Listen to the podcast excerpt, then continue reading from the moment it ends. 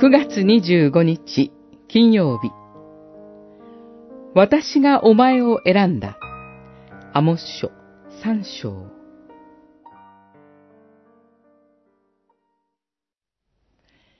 イスラエルの人々よ。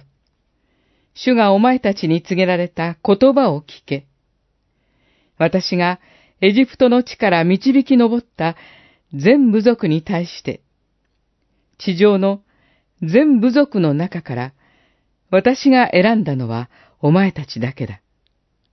それゆえ、私はお前たちをすべての罪のゆえに罰する。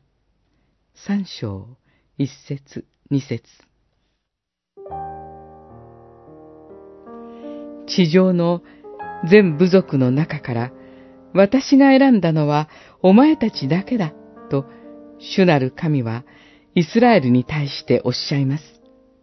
これも何度も繰り返される表現です。あなたは、あなたの神、主の聖なる民である。主は地の表にいるすべての民の中からあなたを選び、ご自分の宝の民とされた。主なる神が選び、ご自身のものとされたのだから、あなたたちは聖なるものとなりなさい。あなたたちの神、主である私は聖なるものである。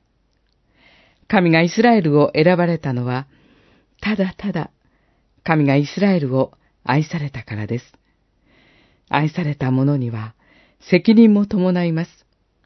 愛され、神の民として聖なる民として取り分けられたからです。神は愛のゆえに選び、イスラエルをご自分のものとされました。それゆえに、道からそれれば罰します。けれども、それは罰するための罰ではありません。あるべき道へ戻すための愛の警告です。そのような主なる神のイスラエルをご自身との愛の応答関係に連れ戻したい熱意がアモスを突き動かします。